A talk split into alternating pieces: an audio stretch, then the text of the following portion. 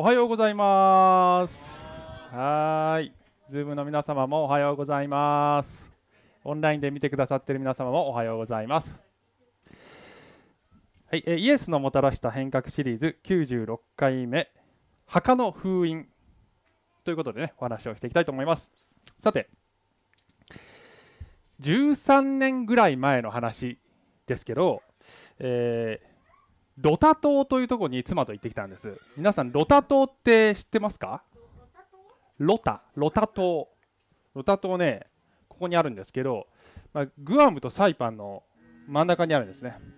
で、えー、グアムとかサイパンほどは観光地として開発されてなくて手つかずの自然がいっぱい残ってますっていう、まあ、これ13年前はですけど今どういう風になってるか分かりません。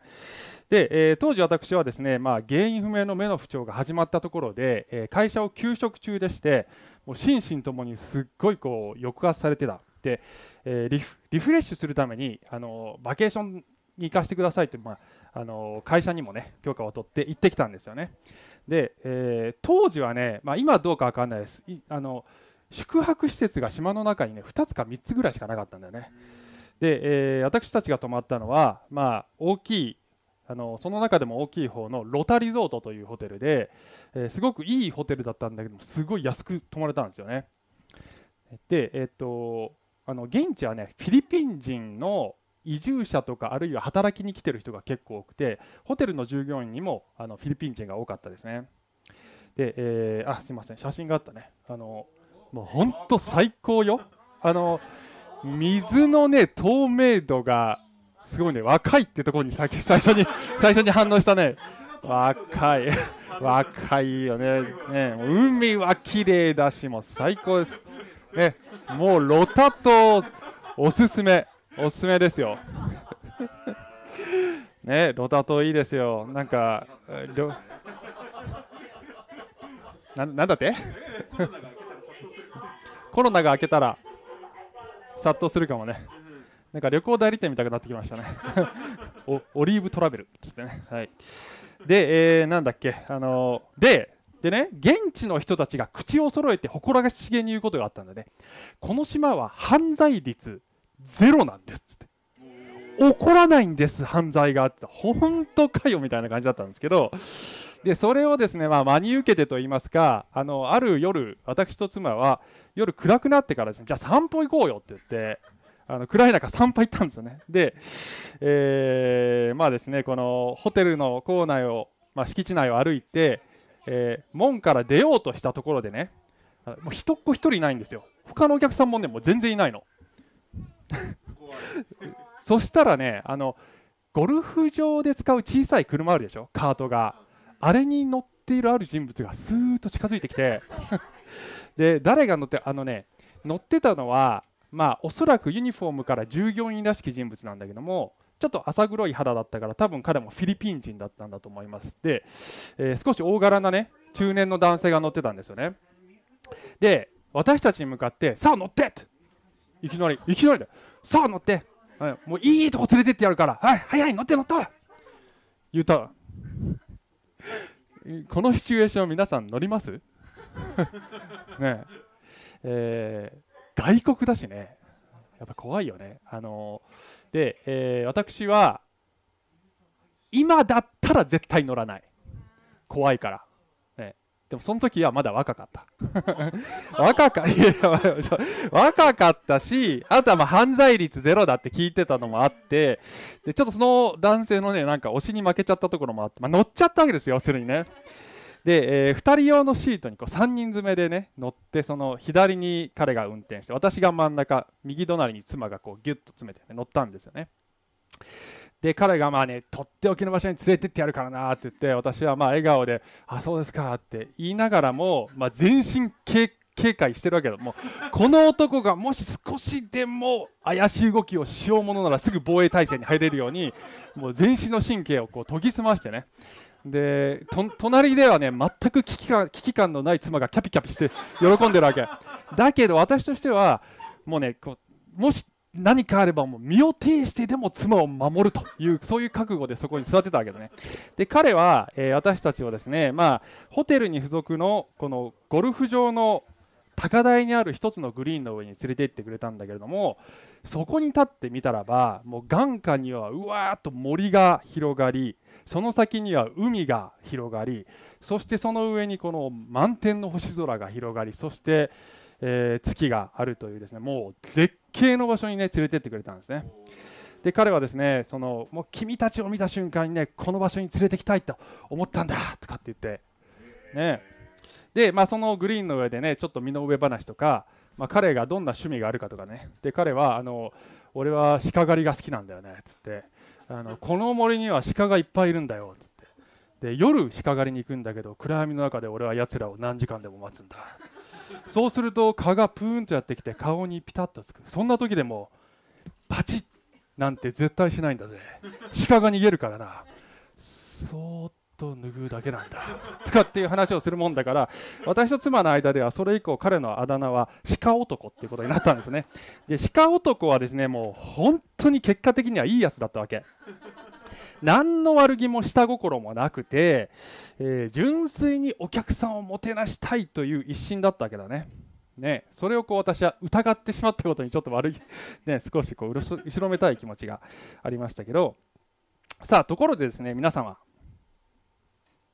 あなたがクリスチャンなのであれば、えー、人生のどこかで道を歩いているあなたのそばにイエスという方がスーッと、ね、カートを近寄せてきてさあ乗っていいところに連れてってやるから、ね、素晴らしい景色を見せてやるから乗ってって言われたんだよねきっとね。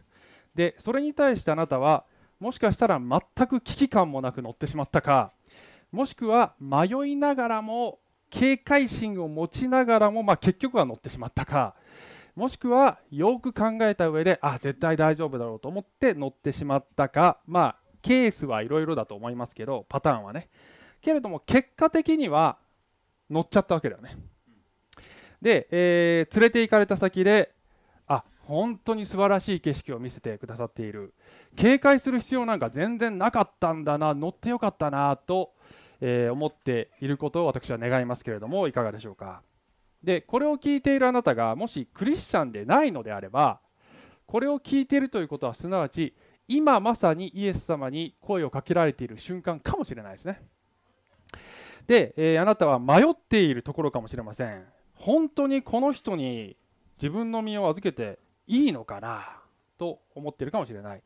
すでに景色を見た私たちからするともうねあの強くお勧めしたい。もう騙されたと思って乗ってみたらいいよってね言いたいところですけど、えー、警戒する気持ちも分かります。まあそれはそうですよ。それは自然なことでその鹿男が信用できるかどうかそれはねやっぱり考えるわけですよね。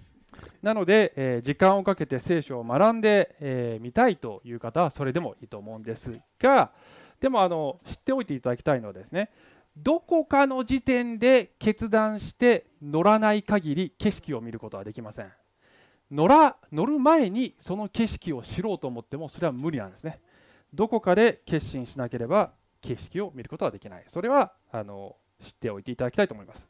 さてでそのようにしてあなたがこの景色を見せていただくとですね人生のものの見方世界の見方ががらりと変わります、えー、別にそれで人生のいろんなことがどんどんうまくいくわけではないんだけど相変わらず大変なことは起こるんだけどけれどもそのただ中でなお心の目で新しい景色を見るようになります。えー、そして、えー、本当に乗ってよかったと思うわけですけれどもさあ今日の話はこういう話をしたいと思います。土曜日の世界で 日曜の朝を生きようということですね、えー、今日見る聖書箇所は土曜日です、で日曜の朝っていうのはイエス様が復活する朝。悲しみが喜びに変わる。それを目撃する朝ですよね、えー、けれどもそれが始まるそれその日曜日が始まる前の土曜日にすでに日曜日の希望を持って過ごすことができるかどうか。なぜこれが重要かというと今世界は土曜日だからですね、えー、そして個人的にも今は土曜日だな。悲しみや痛みが満ちてるなというところを通っている方もいらっしゃるのではないでしょうか。そのただ中でなお日曜の朝日曜の朝の景色を見ることができるかどうかという話をしたいと思います。で、えー、鹿男の話はまた後で出てきますのでちょっとイメージ残しておいてくださいね。はい、はい、ということで今日はですねマタイの福音書27章の62節から、えー、読んでいきたいと思いますがさあ文脈はイエス様、ね、十字架にかけられました。金曜日に十字架につけられました。そして、えー、午後あすみません。午前9時から午後3時まで、えー、十字架上で苦しまれて息を引き取られました。その後、えー、その日のうちにこのユダヤ議会の議員であった有股屋のヨセフという人とニコデモという人がイエスを埋葬するというね、えー、ことをしました。で、えー、死刑判決を下した議会のメンバーである彼らがそれをしたということはえそれは公にイエス様への信仰を表明したということであってそれをすることで社会的な立場が危うくなろうともそれをすると彼らは思ったわけですね。それはすなわちイエスがメシアであると信じたということだと思います。という話をしました前回。でメシアだと信じるということはすなわちイエスは、えー、また王として来られる復活のようなものを彼らはきっとイメージしていたのではないかという話もしました。つまり彼らこそまさに日曜の朝が来る前にその前にすでに日曜を生きていた人たちだったということができると思うんですね。で、えー、その最中側近の弟子たちはまだこそこそ隠れていると、ね。えー、でですねこの2人の議員が洞窟に、え、イエス様を葬ってその墓の前に大きな石を転がしてえー、蓋をしましたと。そこを、え、2人の女性が確認して見ていましたということが書かれています。さあそんな流れで、え、27章62節を読んでいきます。はいよろしいでしょうか。あくる朝あごめんなさい、えー、っとあくる日。すなわち備え日の翌日。祭司長たちとパリサイ人たちはピラトのところに集まってというところでちょっと切りますがさあ、えー、備え日の翌日っていう表現ねちょっと不思議な表現だと思うんですけど備え日って何の備え備えをするかというと安息日の備えをするんだよね。だ備え日の翌日って言わないの言わないで安息日当日って言えばいいのにって思うんだけど、まあ、それはともかくこれはつまり土曜日ということですね。ね、えー、土曜日安息日ですで、えー、祭司長やパリサイ人っていうのはこれは、えー、死刑判決を下したそのユダヤ議会のメンバーですよね。で彼らが同じくこのイエス様に最終的に十字架刑を言い渡したローマの総督であるピラトのところに行くわけですね。62節こういった閣下人を惑わすあの男がまだ生きていた時私は3日後によみがえると言っていたのを私たちは思い出しました。さあ、えー、人を惑わす男。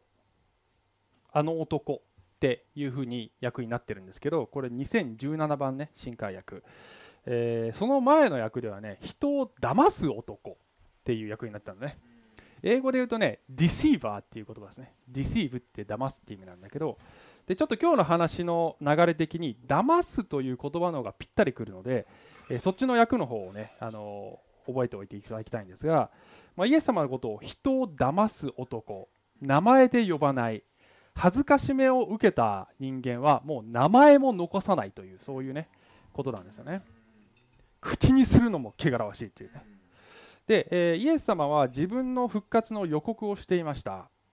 で、えー、肝心の弟子たちはこのイエス様の約束を誰も覚えていないのに皮肉にも敵が覚えているというね、えー、こういう状況なんですよね。さあ64節。ですから3日目まで墓の番をするように命じてください。そうでないと弟子たちが来て彼を盗み出し死人の中からよみがえったと民に言うかもしれません。そうなるとこの窓しの方が前の窓しよりもひどいものになります、えー、弟子たちが盗みに来るわけないんですよ。あの3年間寝食を共にしたこの師匠の埋葬にさえ来ないでビクビクしてる人たちが そんな大それたことできないんだね。だけど、えー、祭司長たちはですね、まあ、この後でちょっと別の箇所も見るんですが自分たちこそ事実を隠蔽したり改ざんしたりする人たちなので人の行動にも疑心暗鬼になるんだね。だから想像力たくましくなっちゃうわけですよね、えー、65節をいきましょうね、はい、ピラトは彼らに言った。万兵を出してやろう。言ってできるだけしっかりと番をするがよい。と言ったんですね。でこの言葉を、まあ、どんなニュアンスで言ったのかちょっとこの役だけではあの測りかねるんですけれどもなんとなくですねどっちかっていうとこうあの投げやりっていうかねもう勝手にしたらっていう印象そういうニュアンスだったんじゃないかとむしろ私は思うんですよね。あのなぜかというとこの時のピラトってどんな心境だったのかなってこう想像するわけですよ。そもそもイエスが無罪であるということが完全に分かっていて死刑を言い渡しちゃったわけだからもうですねあの彼としてもさすがのピラトでも後味悪い。やっぱりその在籍感もあるし苦々しいんだよね。でイエス様死んだ後であの2人の議員がイエス様の信奉者がね死体を引き取りに来て埋葬するでしょ。でそのすぐ後間髪入れず次の日になると同じユダヤ議会の議員たちが今度は墓を封印させてください。あの人を騙す男がって言ってくると。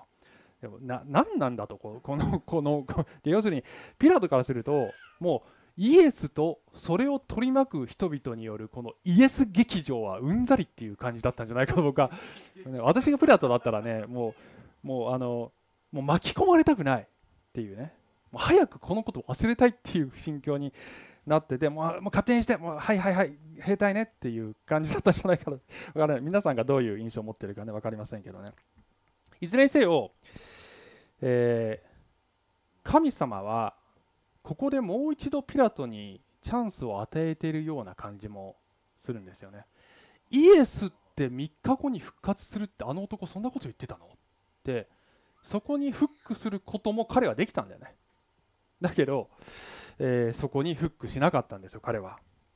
でイエス様復活した後できっとこの空の墓の騒ぎとか復活の騒ぎとか何らかの形で耳にしたはずなんだよね。その時にあの時万平出したよなって彼は検証しようと思えばできたはずなんだね復活を。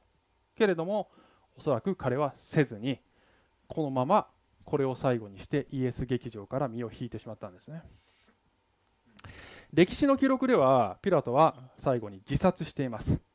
おそらくはイエスをメシアとして信じることなしに去っていってしまった。本当に悲劇的なね、これぐらい神様からチャンスをもらっても応答することができなかった悲劇。これは悲劇だと思いますね、はい。でえー、最後66節ですね。そこで彼らは行って万兵たちと共に石に封印をし、えー、墓の番をしたと。さあ、えー、封印ですね。ローマ帝国のこの絶対的な権威による封印です。まあ、これは要するにその墓の前の石にロープを張って、えー、ローマ帝国のこの印をするわけですけどそれが意味するところはこれを破ったやつはローマ帝国の名において絶対殺すっていうねちょっと殺すって言うと言葉が強いけど 死刑ですよと、ね、それくらいもう絶対誰も破らせないっていうことの表明ですよね。でこの封印を守ることができなかったら万兵たちも死刑になります。なのでまず臆病な弟子たちが命がけで封印を破りに来るかありえないと。そして命がけの仕事をしている万兵たちが眠るかで、ね、居眠りするかありえないって分かるんだけど、えー、後でその作り話が発生するんですね。でねあのこの万兵たちはイエス様が復活した時に天使がこの墓石を動かすのをですね目撃するわけだね。で、えー、祭司長たちに報告するっていうことが次の章に書いてあるわけ。なんで祭司長たちに行くかというとピラトに報告すると即刻死刑になるんで行けない、ね、なので祭司長たちに行くんですけどちょっとフライングでその場所をね箇所28章の11節からちょっと読みますけど、彼女たちがっていうのはこれは、えー、この墓空の墓を見た女性たちですよね。彼女たちが行き着かないうちに万兵たちが何人か都に戻って起こったことをすべて祭司長たちに報告した。そこで祭司長たちは長老たちと共に集まって協議し兵士たちに多額の金を与えてこう言った。弟子たちが夜やってきて我々が眠っている間にイエスを盗んでいったと言いなさい。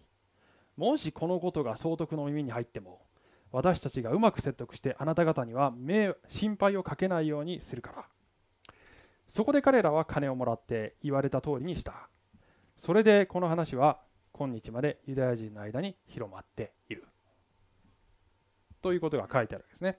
祭司長たちは何かしら超自然的なことが起こったのだということを知った後もなお事実を隠蔽しそして改ざんしたんですね。で彼らは自分たちがこのように民を騙している嘘をついてね騙しているのにもかかわらず最も真実である方を指して人を騙す男と呼んでるんですね。でこの構図はですね皆さん これはあの神と悪魔の構図と同じなんですね。悪魔は嘘つきで自分が人々を欺いているのにもかかわらず神を嘘つき呼ばわりするんです。で悪魔の嘘の中の一番最悪の嘘は神は嘘つきである。すなわち御言葉は嘘なのだという嘘が最大の嘘ですね。ね。さあで、えーと、今日扱う箇所はこれだけなんですがちょっと先ほ先ほどの27章の土曜日に戻っていただいてねイメージを。ちょっと戻ろうか。土曜日のイメージに戻っていただいて、まあ、墓の封印聖書の中で土曜日に起こるのはこれだけです、ね、記述としてはね。これしか書いてない。イエス様が死んでそして、えー、もうこの弟子たちは絶望して土曜日のこの現実だけを見た時にそれでもなお全く別の見方でこの土曜日を見ることができるかどうかね。あの冒頭で言ったように世界は今土曜日を生きてるんだよね。やがてイエスはこの地上に戻ってくるという約束を待っている状態なんですね。でその時全ての涙は取り去られるよ取り去られるよって、えー、いうことは約束されてるんだけどそれが起こるまでのこの世界っていうのは神の姿は相変わらず見えず悪が横行しているだけのようにしか見えない痛みとか悲しみとか絶望がたくさんあって打ちひしがれている人がたくさんいていて神様は何も今してないって多くの人が思ってるんですね。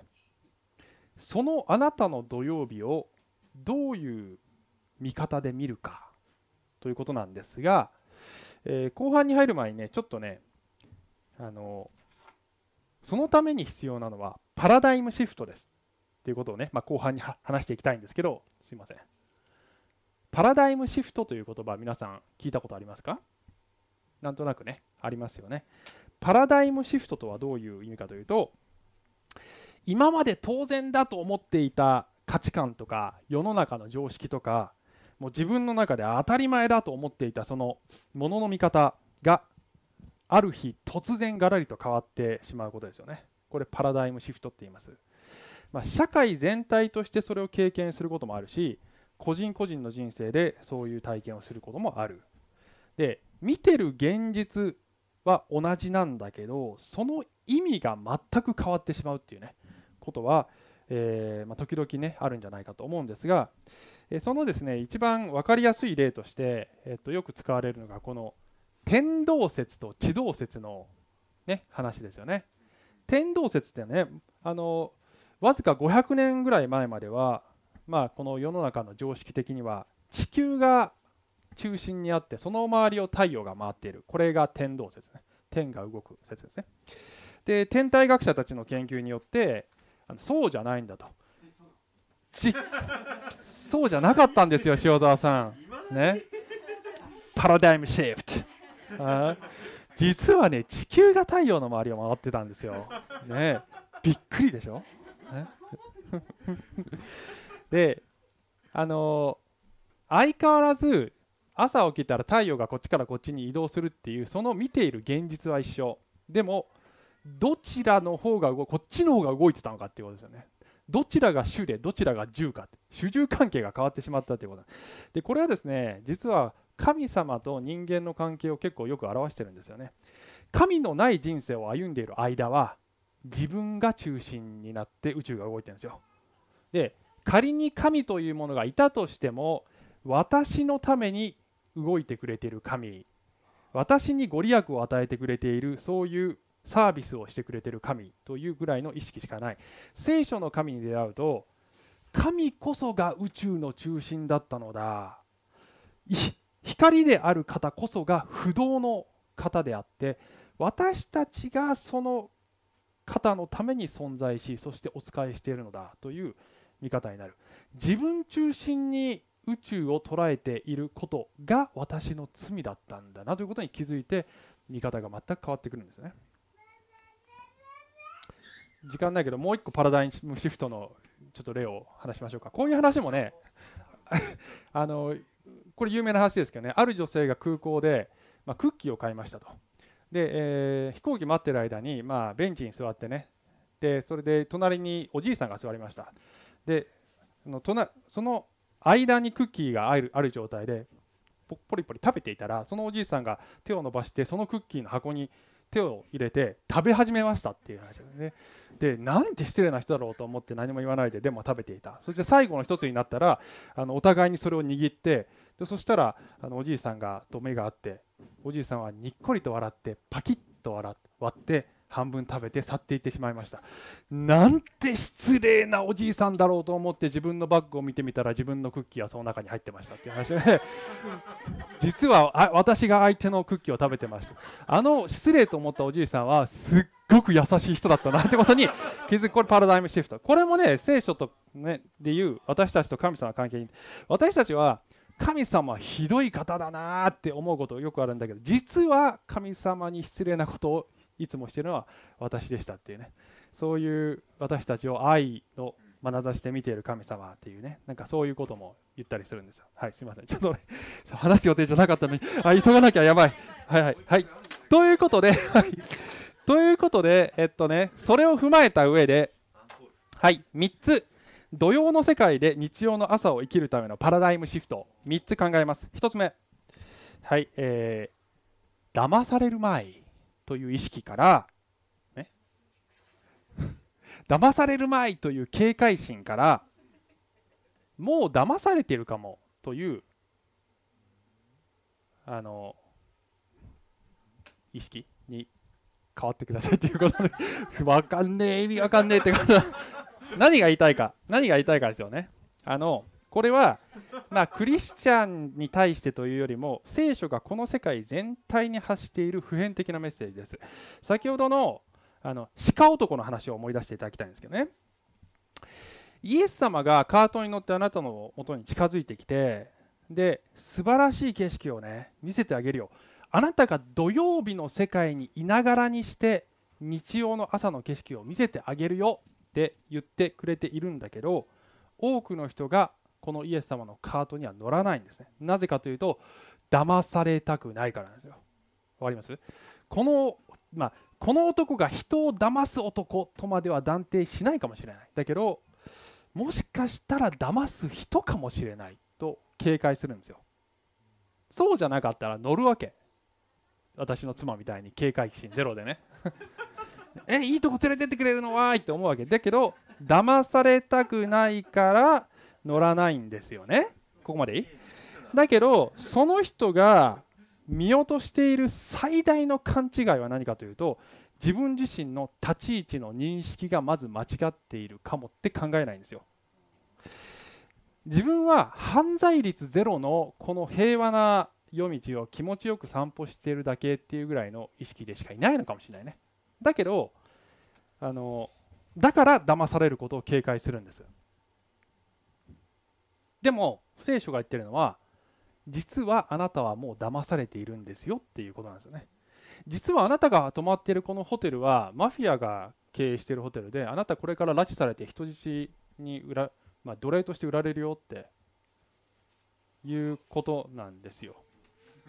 ね、でもその可能性は誰も考えないの。つまりねあのみんな自分の育った文化習慣価値観宗教観親から教えられたこと学校教育メディア友人関係の中で常識とされていること伴侶が言ってること本や雑誌が言ってることそういう自分が育ててくれた身近な情報がまず安全だという前提で生きてるんだけどそもそもそれが大丈夫なの？っていうことをまず考えてっていうことがこのシフトなの。わかるということ、えー、イエス様に言わせるとね、まあ、すっごいひどいことをイエス様言うんだよ。あのヨハネの8章、ね、44節から、えっと、これユダヤ人たちにねイエス様が言ってる言葉ですけど、あなた方は悪魔である父から出たものであってあなた方の父の欲望を成し遂げたいと思っています。悪魔は初めから人殺しで真理に立っていません。彼のうちには真理がないからです。悪魔は偽りを言う時自分の本性から話します。なぜなら彼は偽り者また偽りの父だからです。しかし私は真理を話しているのであなた方は私を信じません。あの真理を話しているのにじゃなくて真理を話しているので信じないってイエス様言ってるこれ面白い皮肉を込めた表現で嘘の方が信じやすいみたいだね っていうこの思いっきり皮肉こまってるねこれね。神を抜きにして動いている世界の中そしてそういう社会の中には良いものに見えて実は悪魔の嘘が大量に含まれていると。全部ではないよ。だけどいいと思ってても完全に嘘というものも大量に含まれている。それをね全く疑わずに信じてそれに支配されて生きている状態はそれは悪魔が父親になっているのと同じなんだということをイエス様はきっぱりと言ってるわけですよ。で自分がまず持っているその価値観とか教えられていることを疑うことなしにイエスと出会うっていうことはなかなか難しいです。あのまあ、それがねあの幼子になれってことなんですけどね。まずまっさらにしてイエス様の言葉聞いてみろってことなんです。そうそうしないと神の国入れませんよってそういうことなんですよ。で今日の箇所で最初たちがねあのイエス様を人を騙す男って。言いながら実は彼らは自分たちがまず騙されていること悪魔に騙されているということに全く気づかないんだよね。ところがね面白いのは、まあ、彼らと同様バリバリのパリサイ人であったんだけど見事なパラダイムシフトを経験する人が後で後で出てくるんだよね。誰だと思いますか？ささささささささサウロ？がパウロですけどね、まあ、パウロですね。はい。パウロはまあクリスチャンたちを迫害してねもうもう死んじまったあのイエスっていうのは本当迷惑な男だぐらいに思ってるわけだよね。ところが復活のイエスにあってあのクリスチャンを迫害することで神に仕えてると思ってたら神に敵対してたんだな。もう天地が逆転っていう世界ですよ。自分は今まで嘘を信じていたのだ。ということに彼は気づいたわけですよね。神なき世界に生きるすべての人に聖書は語っています。あなたは騙されています。ということです。でクリスチャンである皆さんはねいや私はもうイエス様を信じてるからイエス様を人を騙す男だなんて絶対言わないわって言うかもしれませんけど本当ですか？それ。っていうことですよね。私はもう騙されてないって思うかもしれない。本当ですか？っていうところですよね。イエス様は何も思い煩わないでいい。神を信じ私を信じなさいって。大丈夫ですか？って言いましたよね。神様が全てを治めていてあなたに祝福だけを与えてそして全てのことを益とするよだからもう何も心配しなくていいと。言ってくれてるんだけど心配しますよねクリスチャンでも。で心配するっていうことは絶対大丈夫って言ってくれてるイエス様のことを嘘ついてるって言ってるのと意識としては実は一緒。厳しい見方をすればね。でありませんか？絶対大丈夫心配するなってイエス様言ってる。でも心配してるじゃない。イエス様に騙されているって実は心の奥底で思ってるじゃないですか。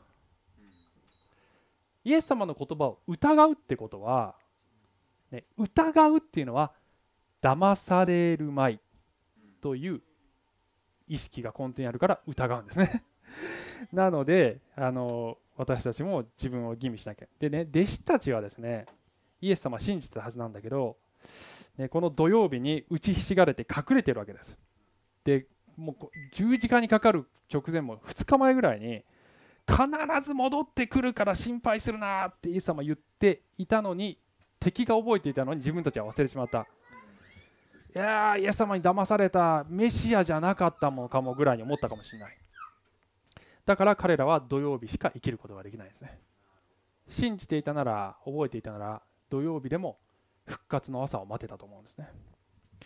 今土曜日を生きている皆さん神は今は何もしていない。悪いことだけが進行しているという悪魔の嘘に騙されていませんか。その状態だと土曜日は土曜日で終わりです。だけど、えー、イエス様の言葉を信じれば土曜日にいながらにして新しい景色が見えてくると思います。それが1つ目のポイント。はい2つ目、えー、土曜日に日曜日を生きるためのパラシフ、ね、パラシフ。2つ目。物語はここでおしまいという意識からここからがクライマックスなんだという意識ですね。マタイの28章を読むときに私たちはこの後で28章があることを知って読んでますよね。でもリアルタイムで生きてる人たちは28章があるかどうか分かんないんですよ、まあ、他の福音書ではね復活の章は別の数字ですけど要するに復活の章が来るかどうか分からないわけ。あのもう神の敵によって封印されても最後のダメ押し神の敵が最後の勝利を確実にしてしまったようにしか見えない。もう福音書はこれで終わり。だから福音書って呼べない。わけだよね。ね27章でマタイの福音書終わり。今のこの苦境は神が栄光を最大化するためのプロットなんだと。プロットっていうのは筋書きね。筋書きなんだ。演出なんだこれは。って思えるでしょうか。墓の封印を画策したこの祭司長たちはあの、ね、ここで考えてほしいのはね。彼らはもう封印して万平を置いたんだけどそれをすることで実は自分たちの首を絞めることになったんですね。というのは誰も死体を盗めないようにすることで、えー、逆に墓が空になった時にイエス様の復活により信憑性を与えてしまったわけだよね。あの封印も万平もしなければさあの後で弟子たちが盗んだっていう作り話もねちょっとこう真実味があったわけだけどそれやっちゃったがゆえにもうすごい嘘っぽい作り話になっちゃったわけだよわかるよね。であのということはね神様はイエス様の復活が本当かどうかを検証したい。本当に真実を知りたいからそれを調べたいと思う人にはちゃんと事実が分かるように彼らの悪巧みを逆利用してくださってるってことなんですね。真実を検証可能にするための材料として使ってくれちゃってるってことなんですよ。でそれはこのパターンは人生におけるあらゆる不幸とか悲劇とかにそのまま適用することができます。人間にとって手に負えないということを神様はご自身の見業をより明らかにしてご自身の栄光を最大化するためにお持ちになることができます。それが神様は全てを益としますよというその約束の意味ですよね。あのね最近ね娘にこれ作ってあげたんだけどこれ知ってますか？あの そうそうパチンコですね。スリングショットって言うんだけどね。パチンコっていうとさなんかほら景品とかもらうやつみたいな。あの、まあ、でもパチンコとも言うんだよね。あの要するに、えーと、Y 字型の棒の棒の端っこにゴムを引っ掛けてで小石とかを飛ばせる子供のおもちゃ。スリングショットって言うんですよこれ。パチンコね。パパチンパチンコでもいいよ。いいはいはい。これさこれね作ってあげた娘にね。あのこれさ引っ張れば引っ張るほど小石飛ぶんだよね。ね。でちょっとしか引っ張らなければちょっとしか飛ばないんですよね。グイって引っ張ればいっぱい飛ぶんです。試練の中で皆さん神様が引っ張りすぎって思うことない？ね。引っ張りすぎあるってか 誰かある？引っ張りすぎ神様って思う時はそれだけ遠くまで飛ばそうとしていらっしゃるということなんですよ。あのラザロのラザロっていう人が死んだでしょ？イエス様復活させたでしょ？その時もイエス様ね引っ張ったでしょ、ね、あえて引っ張って引っ張って死んで墓に葬られて4日後に到着って遅すぎでしょって。引っ張りすぎ栄光を最大化するためにあえてそれしたね。それと同じパターンですよ。であのー おおって。あの皆さん。あもうこの大変な状況もう俺の人生終わり。ストーリーはおしまいここで終わりと思ったらクライマックスの効果を最大化するための神様の伏線です。じゃあゴム紐は何を表しているかというと強いて言えばそれはあなたの信仰ですね。神様あなたの信仰を引っ張れるとこまで引っ張るから。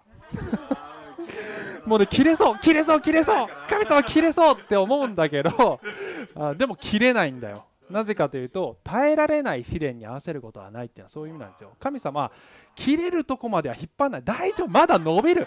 伸びる大あなたも切れそうと思ってるよ。大丈夫まだ伸びるから大丈夫って思ってでね引っ張られるとでそうそう切れてるってね勘違いするわけ。でもね神様知ってる。まだ伸びるよ、ね、で引っ張られると苦しいんだけど苦しいんだけどその時に蓄えられている破壊力はすごいんですよ、ね、で破壊力って言ったのは何を破壊するかというと悪魔の技を破壊するんです。それがね。はい。ということで それが3つ目。はい。えー、土曜日に日曜日を生きるためのパラシフ3つ目。あの大なり小なりの記号で表してますけど行動するということは待つよりも大きい重要だという意識から待つことは行動することよりももっと重要だという意識に変えてくださいということですね。あの神様がですねこの地上で見業を進めるときに私たちの姿勢として2つの要素があるんですね。それは私たちが主の働きのために何かをしようという行動をしようという姿勢と主が働いてくださっているから委ねて待とうというそういう姿勢と2つあって両方とも大切です、ね、両方とも必要です。でこれはね車の両輪なのだからどっちが大きいどっちがの方が重要って言えないんじゃないかなって思うかもしれないんですけどでもねこれは厳密に言うと車の両輪ではないんですよ。両輪っていうとね2つともないとね車走らないんです。だけど私たちのホイールが動かなくても神様は結局ね計画を実現するんです。でねだからあの私たちが動かなかったら神様困っちゃうわけじゃないんですよね。そういう意味ではね対等じゃないんです。で、えーと、両方が揃って始め両方が揃って初めて動くんじゃない。神様だけでも計画進むんだけど神様はその働きに憐れみによって私たちを参加させてくださっているだけなんですね。常に主体は神様にあるんです、えー、なのであの私たちが行動する時もね行動必要ですよ。何もしなくていいって話だからね。行動する時も神様に従って何かしますという時もそれを通して働かれる神様の力を信頼してするという意味で常に待つという姿勢の上に私たちの行動が成り立ってるんですね。そうじゃないと私が頑張ったから今度新街道立つんですよってなっちゃうわけね、私頑張りましたよすっごい。頑張ってるし、ね、お僕も半分神様と共同で半分はやりました、ね、私の説得によってあの人を救われたんだぜってなっちゃうわけですよ。でも用いてくださるけど本当に物事を変えるのは神の力なんですね。ということが分かってる。なのでそういう意味で待つという要素がより重要だと言えることを言えると思うんですね。そうじゃないとねなんとか人間の力で物事を変えねばならないと思うあまり不必要にエネルギーを消費することが多々ありますね。イザヤ書30章ね。イザヤ書30章15節と16節。えー、イスラエルの聖なる方は、えー、ごめんなさい。イスラエルの聖なる方神である主はこう言われた。立ち返って落ち着いていればあなた方は救われ静かにして信頼すればあなた方は力を得る。しかしあなた方はこれを望まなかった。あなた方は言った。いや私たちは馬で逃げようと。そう言うならあなた方は逃げてみよう。また私たちは早馬でと言った。そう言うならあなた方の追っ手はなお早い。もうね時にはジタバタせずにじっと主が働かれるのを信頼して待つべき時があると思いますね。ね繰り返しますがいつも何もしなくていいですよということではありませんよ。ね、そこは分かったであの今日扱っている土曜日は日曜日の朝が来るまで何もすることできないです。あの人間にできることは何もない復活を早めることはできないし敵が暗躍するのを止めることもできません特になぜかというとこれ安息日だからですね。安息日なので休んでるしかないんです。でねこの2日目が安息日になってるっていうのは僕はすごい興味深いと思うんですね。なんでこれ3日目に復活なんでしょうね。次の日復活っていうスケジュールじゃダメだったのかな。考えたことあります？まあいろんな理由があると思いますけど神様は3日目復活にしては真ん中に安息日挟んでるっていうのはあの興味深いなと。何もしなくていい。待ってろ。っていうね休んでろ。そうすれば主の栄光が時が来れば実現するっていうね。ヘブル人への手紙の10章の36 あなた方が神の御心を行って約束のものを手に入れるために必要なのは忍耐です。あの何回か前のメッセージでも言ったんですけど忍耐という言葉はこう我慢強さとか根性論とかじゃないって話をねちょっと前にしたんですよね。忍耐とは神を信頼して待てる力であるっていうふうに言いました。一番いい時に一番いいことをしてくださるから待っていようというその信頼これが忍耐です。時にアクションを取るよりも難しいこれね。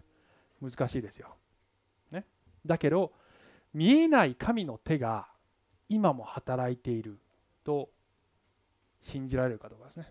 さあえー、そんなことでもう最後ですけど最後に一つね見ていただきたい写真がありますね。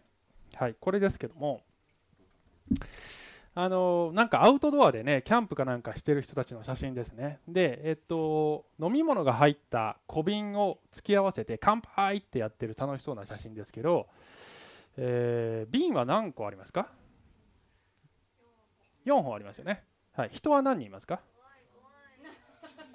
人は何人いますか？1人だけ顔映ってるけどね。人何人いますか？どなたか。3人ですか？3人ですか？